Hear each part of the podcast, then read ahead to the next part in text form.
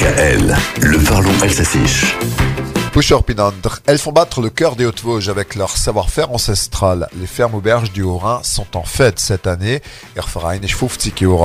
L'association des fermes auberges a 50 ans. das Jubiläum En 2023, ces maisons de montagne vont mettre le couvert pour 170 jours de festivités du 15 mai au 1er octobre avec jeux concours et balades accompagnées. Mais ça commence ce week-end à Colmar.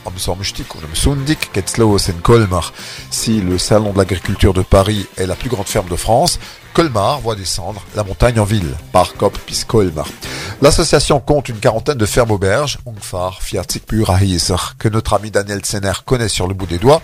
C'est d'ailleurs le chroniqueur épicurien qui va animer ce week-end de Colmarien, Hall 5 du Parc Expo. Samedi et dimanche, on sera ainsi déjà dans l'atmosphère d'une ferme auberge avec plats typiques, Biapim Park Malker, marché paysan, animaux de la ferme et concours départemental de vaches vosgiennes, bien sûr, Onakiak et et s'il y a des vaches, il y a des clarines, là. On entendra d'ailleurs aussi le sonneur de cloche, et le corps des Alpes, Svolthorn, tout en savourant une tourte et l'indispensable Park Kaas.